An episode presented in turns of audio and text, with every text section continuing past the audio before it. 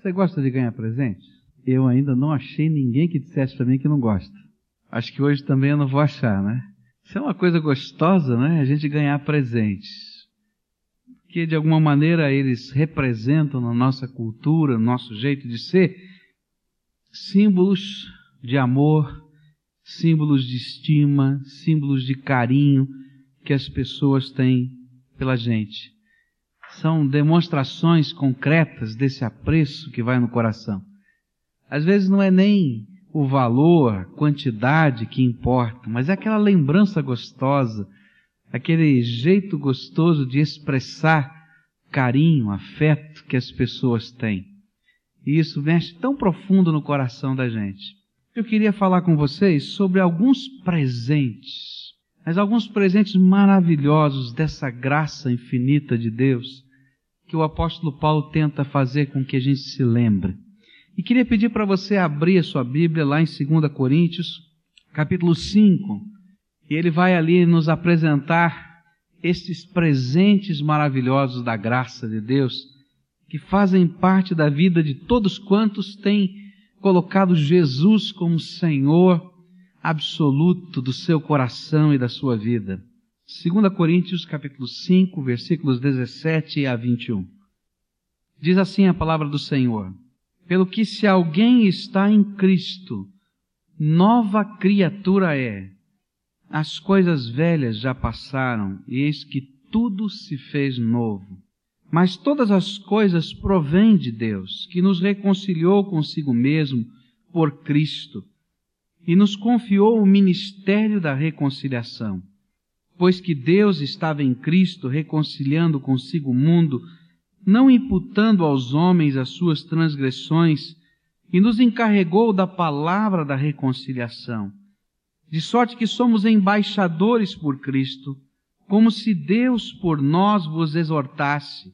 Rogamo-vos, pois, por Cristo, que vos reconcilieis com Deus. Aquele que não conheceu pecado, Deus o fez pecado por nós, para que nele fôssemos feitos justiça de Deus. Oremos ao Senhor. Querido Senhor, nós continuamos na tua presença. E nessa hora, quando lemos a tua palavra, queremos te pedir, Senhor, que o teu Espírito nos ajude a reconhecer cada um desses presentes maravilhosos da tua graça. Não somente reconhecê-los, mas, Senhor, tê-los no nosso coração como preciosos e importantes. E, Senhor, se os já temos, que possamos, Senhor, ser-lhe agradecidos, possamos, Senhor, perceber a grandeza do teu amor e assim sermos constrangidos por esse amor. Movimenta-te, Senhor, entre nós e fala conosco, é aquilo que te pedimos em nome de Jesus. Amém. À medida que a gente vai lendo esses versículos e vai vendo o apóstolo Paulo tentando falar aos coríntios, àquela igreja, destas coisas especiais da graça, esses presentes maiores que Deus tem nos dado no seu grande amor, a gente vai vendo por trás de tudo isso a palavra de alguém que já tem aqueles presentes, que esses presentes fazem parte da sua vida e que a gente pode imaginar até como isso está acontecendo, passando pela mente do autor, que é Paulo, e ele lembrando de coisas e circunstâncias que tinham a ver tanto com a vida dele, mas que esses presentes de Deus foram tão especiais e significativos naquelas circunstâncias e naquelas coisas. Paulo vai falar sobre alguns princípios que são os básicos do Evangelho. Vai falar de algumas coisas que Deus fez por nós que nos permitem ter comunhão com Ele. Eu queria então olhar cada um desses presentes para que a gente pudesse percebê-los e entender a grandeza de Deus, da sua misericórdia, do seu amor retratados ali nesses presentes de Deus. Primeiro desses grandes presentes de Deus, do amor de Deus, da graça de Deus, está no versículo 17. Ele diz: Pelo que se alguém está em Cristo, nova criatura é. As coisas velhas já passaram, e eis que tudo se fez novo. Paulo está dizendo: olha, o primeiro grande presente da graça de Deus é a condição que só Deus tem de nos dar uma nova vida. A condição que só Deus tem de zerar a nossa existência para a gente começar uma existência aqui na terra de novo debaixo da graça. É a condição que só Ele tem de mexer, de transformar. É como se, já adulto, a gente pudesse nascer de novo para viver uma nova vida. E essa é exatamente a comparação que Jesus faz com Nicodemos, dizendo que se alguém não nascer de novo, não pode ver o reino dos céus. Se alguém não passar por essa experiência de ser uma nova criação de Deus, não pode conhecer o reino de Deus, o Deus desse reino e o poder desse Senhor. E Paulo está dizendo: olha, um dia aconteceu isso na minha vida. E eu sei que se alguma pessoa estiver na presença de Jesus, envolvido com Ele, se alguma pessoa se der integralmente a Ele, mesmo que esteja caído, quebrado, dividido, enrolado, esfolado pela vida, pode ser restaurado e transformado, porque esse é um dos grandes presentes de Deus em Cristo Jesus. Eu posso imaginar o apóstolo Paulo lembrando quem ele era. Nós podemos imaginar, né? Lembrar na palavra de Deus aquele homem fariseu, legalista, cheio de normas de vida, achando que a coisa mais importante da fé era perseguir os cristãos. Um homem que estava lá tão envolvido com os seus projetos religiosos, mas que um dia tem um encontro com o Senhor Jesus no caminho de Damasco e tem uma nova vida. Quem o conhecia antes não podia dizer que esse era o mesmo homem porque de perseguidor do Evangelho ele se transformou em pregador do Evangelho. De homem legalista ele vai passar a ser o homem mais confiante na graça de Deus. De homem que vivia debaixo de tantas regrinhas e preceitos, agora ele se entrega à autoridade do Espírito Santo de Deus vivo no coração dele. Isso é ser nova vida. Pois quando ele entra, quando Jesus entra na nossa vida, ele promove uma transformação que envolve o nosso ser por completo, a nossa natureza, a nossa vida, o nosso comportamento. Isso é presente da graça de Deus. Alguém pode perguntar assim, mas o que, que acontece quando a gente está em Cristo Jesus? Como é que funciona essa nova vida dentro da gente? Qual é esse processo de Deus de transformar a vida da gente. Primeira coisa que a gente vai aprender na palavra de Deus é que a gente estava morto para Deus e passa a ter vida espiritual diante de Deus. Eu tinha muita dificuldade para entender esse conceito da Bíblia, dessa nova criatura que agora é viva diante de Deus. Eu achava muito esquisito isso.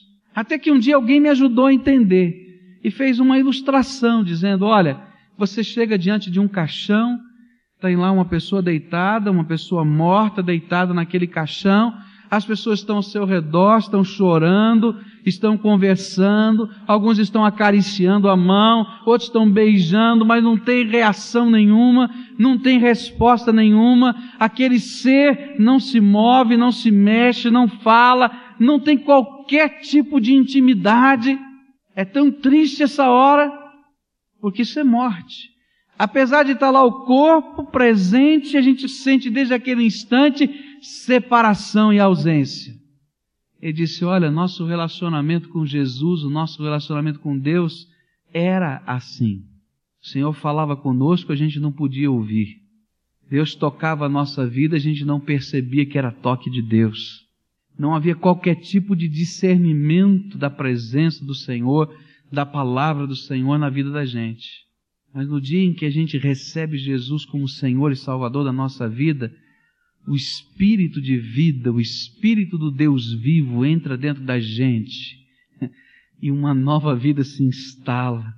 E esse Deus Todo-Poderoso pode falar conosco e nós podemos falar com Ele. E nós podemos sentir a presença do Espírito Santo de Deus nos envolvendo.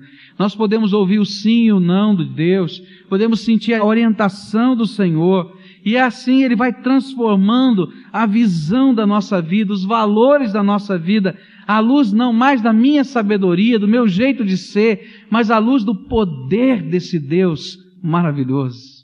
E aí coisas incríveis podem acontecer porque a graça de Deus se manifesta na nossa fraqueza. É interessante que essa nova vida faz tanta diferença. Quantas pessoas eu tenho conhecido que nos seus vícios, nas suas paixões, nas suas prisões, têm estado perdido, largado pela vida e as consequências naturais de todas essas coisas têm matado, destruído a sua família, o seu dia a dia. Mas quando Jesus entra, a graça de Deus começa a fazer diferença. Faz diferença aqui dentro, faz diferença aqui na cabeça da gente, nos valores, mas faz diferença nos relacionamentos da gente, na casa da gente, no lugar onde a gente está vivendo, passando, caminhando, porque o Senhor vai restaurando e transformando a nossa vida. Nova vida é quando Deus nos dá uma nova natureza. O Senhor coloca do Espírito Santo dele lá dentro do coração da gente. E nasce dentro de nós uma natureza do Espírito de Deus que está sendo forjada pela graça. Essa é promessa de Deus.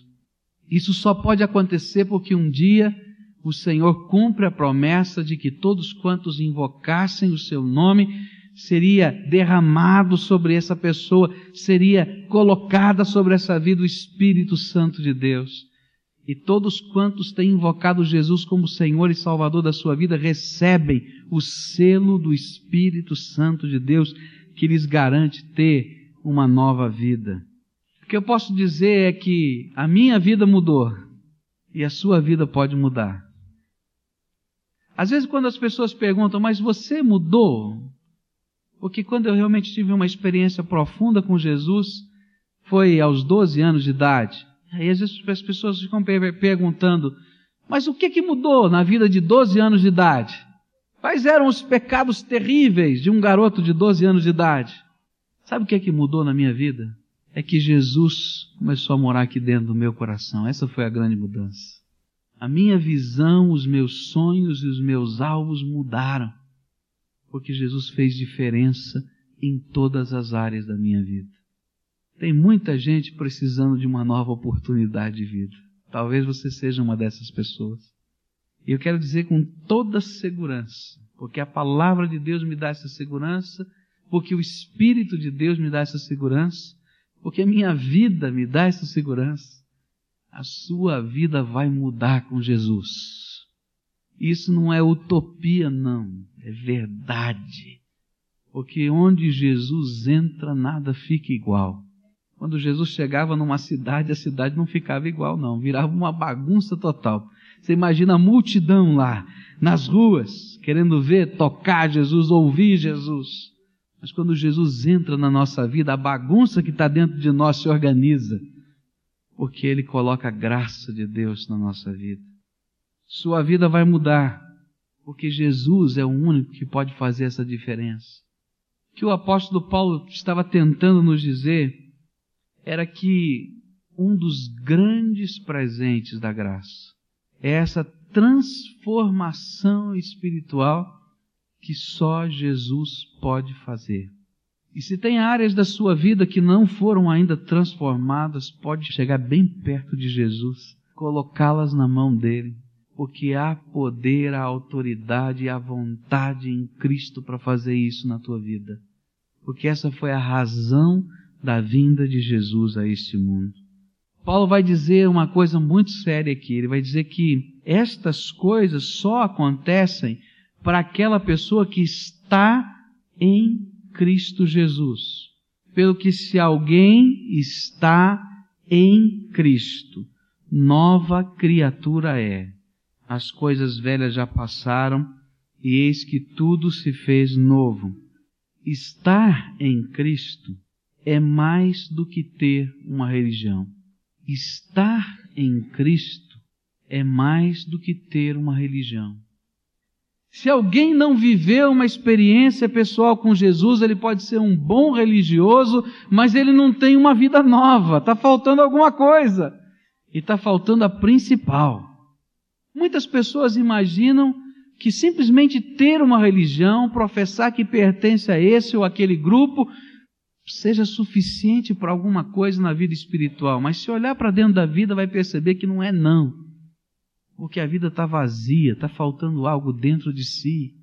Mas quando a gente está em Jesus, quando Jesus está na gente, quando um dia pela fé eu digo: Olha, Senhor, eu quero mais do que uma religião, eu quero um encontro contigo, eu quero a tua presença dentro do meu coração, eu quero o poder do teu espírito na minha vida, eu quero desfrutar da tua presença. Então eu vou descobrir o que é ser uma nova criatura. Estar em Cristo é pela fé viver, andar, decidir, caminhar dia a dia com Jesus. E isso é uma coisa que é presente da graça de Deus.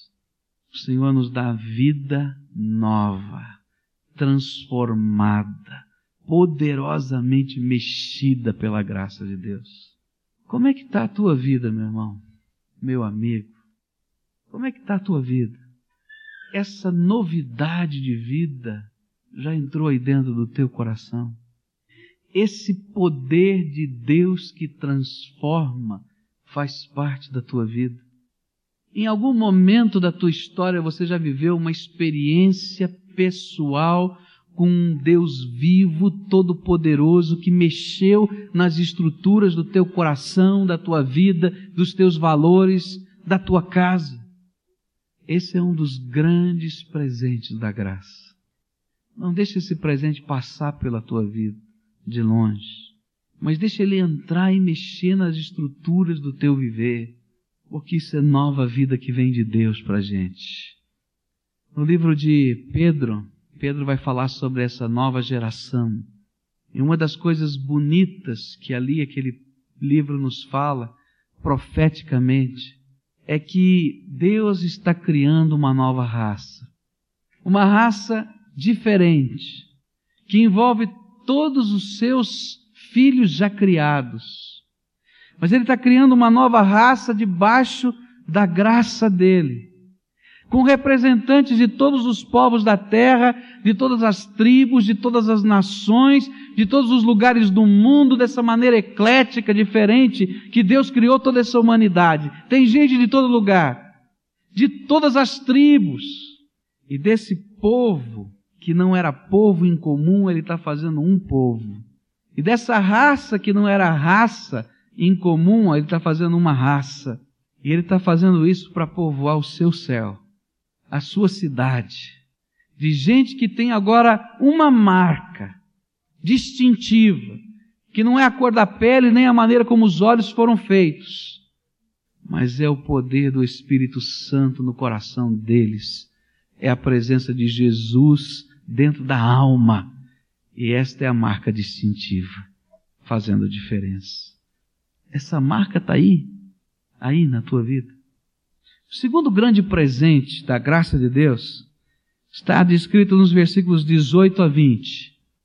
Mas todas as coisas provêm de Deus, que nos reconciliou consigo mesmo por Cristo e nos confiou o ministério da reconciliação, pois que Deus estava em Cristo reconciliando consigo o mundo, não imputando aos homens as suas transgressões, e nos encarregou da palavra da reconciliação de sorte que somos embaixadores por Cristo, como se Deus por nós vos exortasse. Rogamo-vos, pois, por Cristo, que vos reconcilieis com Deus. O segundo grande presente da graça de Deus é a possibilidade que eu tenho, que você tem, que toda pessoa tem, por causa de Jesus, de ser amigo de Deus. Amigo de Deus. Uma das cenas bonitas da Bíblia, lá no Velho Testamento, está na figura de um homem chamado Enoque. Não tem muita coisa sobre ele na Bíblia. A única coisa que tem sobre ele na Bíblia é que ele andava com Deus. E Enoque andava com Deus. E a ideia que a gente tem é de amizade.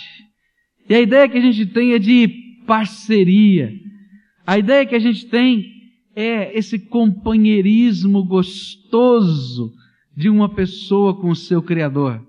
Mas o que esse texto está nos dizendo é que antes não era tão fácil assim ser amigo de Deus. E vou dizer até mais, agora não é tão fácil assim ser amigo de Deus, andar com Ele. Porque uma das coisas incríveis que esse texto vai tentar nos explicar é que todo homem e toda mulher na face da terra que tenha pelo menos um pecado na sua vida, uma falha, um erro, um deslize na sua existência, torna-se inimigo de Deus. Pastor, que coisa estranha é essa? Sabe o que é? Quando nós pecamos, qualquer que seja o pecado, nós estamos trabalhando contra Deus e contra os seus projetos de bondade nessa terra. Porque através ou de palavras, ou de ações, ou de gestos, querendo ou não querendo, nós estamos promovendo o mal. E Deus não tem nada a ver com o mal. Lá no capítulo 5, versículo 10 do livro de Romanos, a Bíblia vai dizer claramente isso. Nós éramos inimigos de Deus. E o segundo grande presente é que Deus, na sua infinita graça, não se conforma que os seus filhos sejam seus inimigos. Você se conformaria em ter um filho teu inimigo? Deus também não se conforma. E Ele está olhando essa barreira que existe entre nós e Ele, que se chama pecado que faz um abismo imenso. E ele olha para isso e diz: não pode ser. Eu tenho que dar uma nova vida para esse meu filho. Mas eu tenho que trazer esse meu filho para pertinho de mim. Mas há um abismo que ele não pode pular, não tem jeito. Então a Bíblia vai nos contar uma das histórias mais incríveis de amor. É que Deus amou o mundo de tal maneira, de uma maneira tão imensa, que deu o seu Filho unigênito para que todo aquele que nele crê não pereça, mas tenha vida eterna. O que ele está dizendo é que um dia, nesse projeto imenso de amor, a Trindade Divina se reuniu, foi uma reunião de planejamento no céu, e disseram: Olha, nossas crianças, nossas criaturas, estão aí perdidos, estão longe da gente, nós não temos amizade e intimidade, tem que haver um projeto aí para trazer de volta. E a Trindade Divina diz: olha, sabe de uma coisa? Nós vamos nos esvaziar da nossa glória, nós vamos nos esvaziar do nosso poder e haverá uma encarnação. E assim foi que Jesus nasceu. Mas não adianta só isso. Nós vamos lá até o Calvário, até a cruz, para que possa haver redenção. E aquilo que a cruz de Jesus representa é a ponte entre eu e Deus, entre você e o seu Deus. Deus colocou no meio desse abismo uma ponte. E por essa ponte eu posso chegar bem perto do meu Pai. E posso ter comunhão e intimidade com Ele. No meio do caminho, Deus olha para a minha vida e vê a sujeira que está lá, porque pecado em tantos lugares da Bíblia é descrito como sujeira e o sangue de Jesus me purifica de todo pecado. Lava. E eu posso chegar limpo, lavado e ser recebido na casa do Pai, porque a graça de Deus preparou todas as coisas para que eu pudesse ter reconciliação com o meu Deus. E se nós antes trabalhávamos, todos nós, contra o projeto de Deus, o projeto da sua bondade, Diz esse texto que o Senhor Jesus nos convida, o próprio Pai nos convida agora a trabalharmos num novo ministério. Olha, Deus criou uma pasta nova na hierarquia do céu. E Ele criou o ministério da reconciliação. E Ele disse para todos os seus filhos, que um dia foram lavados no sangue de Jesus, que estão caminhando sobre a ponte da cruz na direção do céu, porque Jesus é o único caminho, a única verdade, a única vida, e ninguém vai chegar ao Pai senão por Ele. Olha, todos vocês que estão nesse projeto de reconciliação, já estão reconciliados, caminhando na direção do céu. Vocês fazem parte agora e são ministros da pasta da reconciliação. Vocês podem aí de cima da cruz olhar para o outro lado do abismo e gritar para todos os outros: podem vir, porque tem graça de Deus suficiente para todos nós aqui. Podem vir, porque o sangue de Jesus é poderoso para perdoar o teu pecado. Sabe por quê? Porque eu já experimentei, Ele perdoou o meu. Se eu estou aqui é porque Ele lavou os meus pecados. Pode vir, porque a ponte é firme e segura.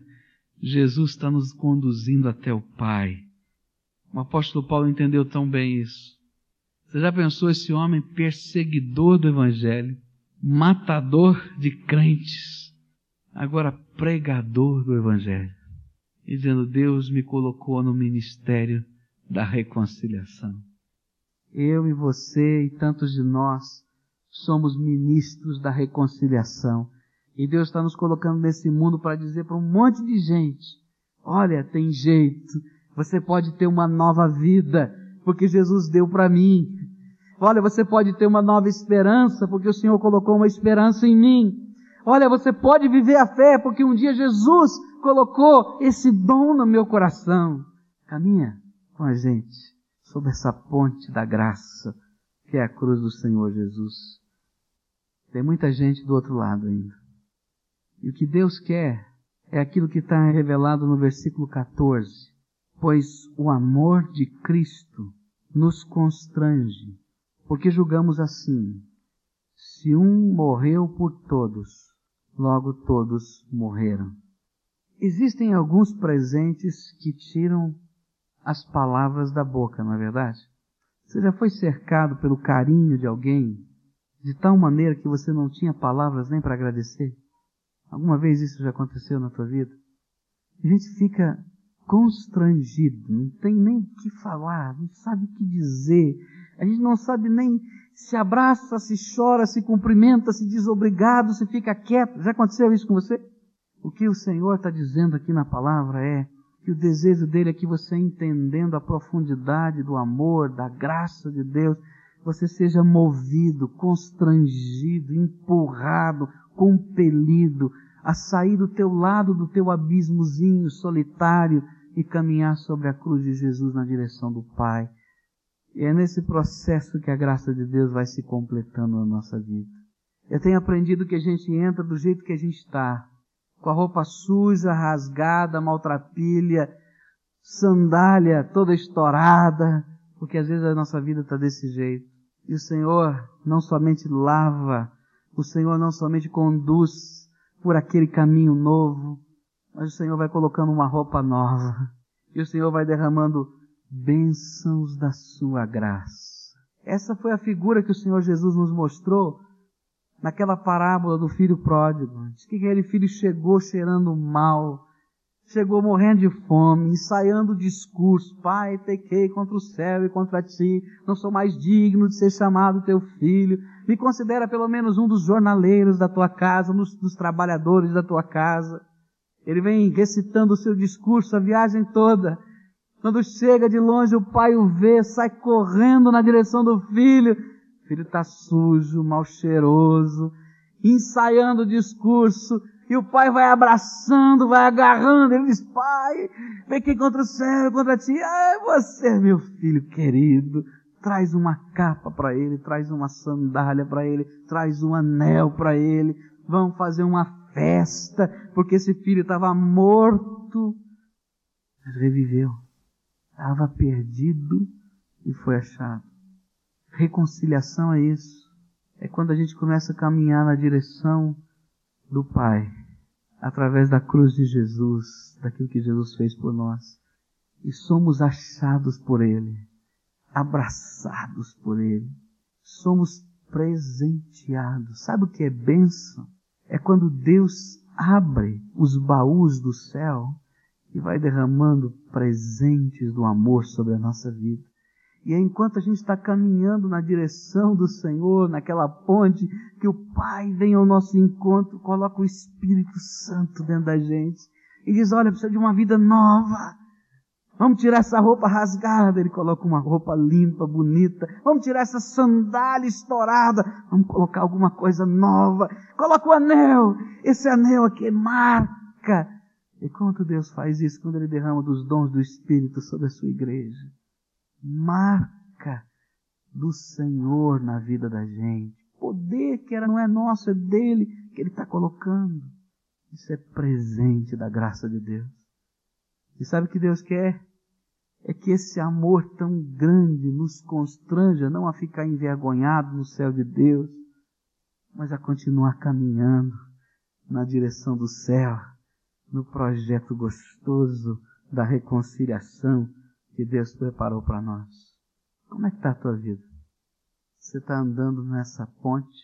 O Senhor já colocou a roupa nova, tirou a velha, o abraço apertado do Pai envolve a tua vida.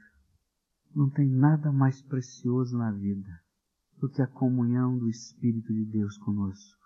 Esse é o abraço do meu Pai. Como é gostoso sentir que a gente está protegido nele, guardado nele, encaminhado nele. Está com o Pai.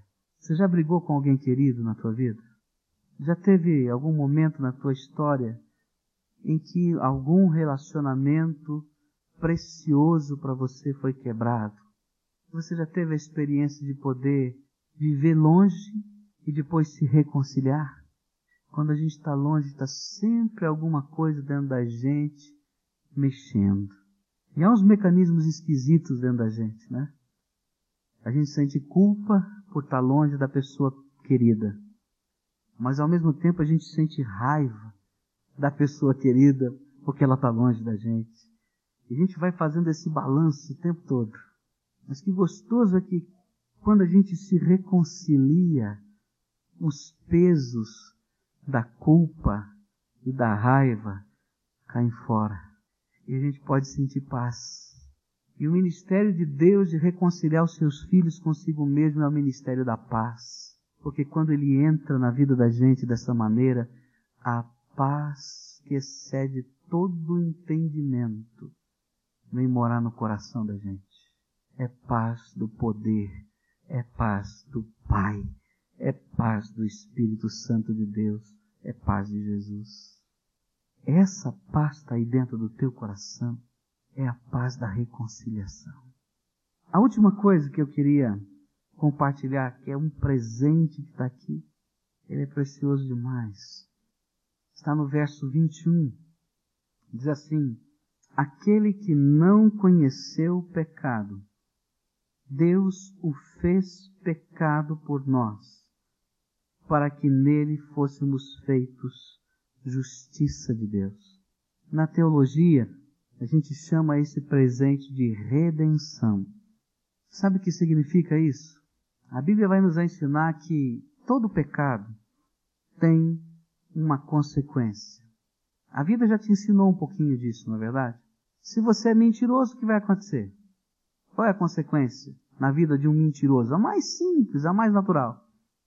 Ninguém vai, vai acreditar mais. Você acredita na palavra de mentiroso? Não. Cai descrédito, não é verdade? Se eu não consigo manter afinados os meus relacionamentos na vida, estou dando trombada com todo mundo, muito provavelmente eu vou ficar sozinho. Não é consequência natural da vida? Tantas outras coisas são consequências tão naturais da vida, a gente sabe disso.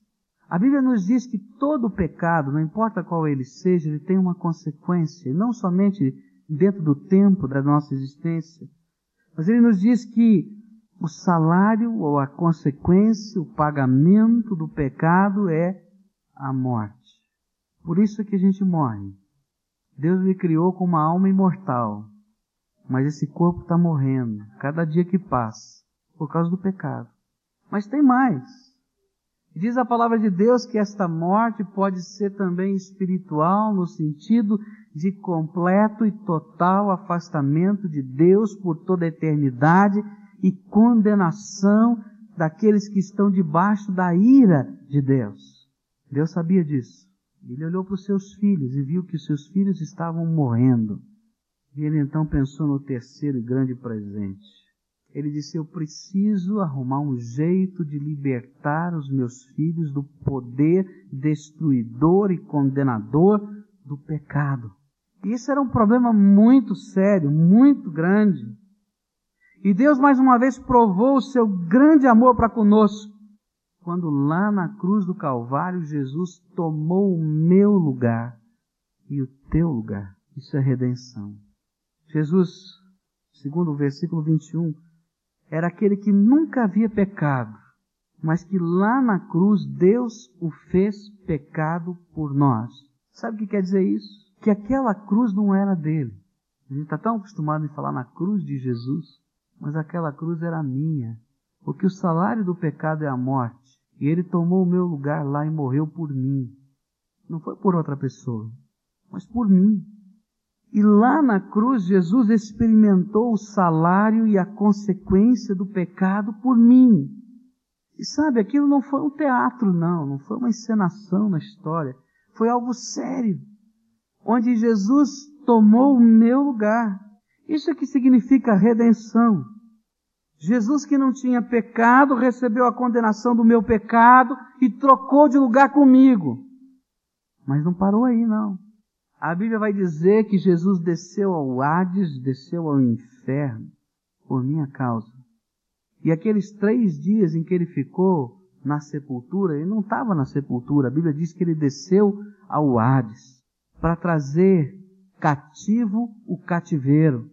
E então, Apocalipse 1,18 vai dizer para a gente qual era o cativeiro. Porque quando ele ressuscitou dentre os mortos, ele trouxe consigo duas chaves: a chave da morte e a chave do inferno. Isso é redenção. Eu não tenho poder para enfrentar a morte. E essa é uma das grandes limitações da vida. E toda vez que a gente encontra, se encontra nessa situação, ainda que a gente saiba que vai acontecer, a gente nunca está preparado para ela.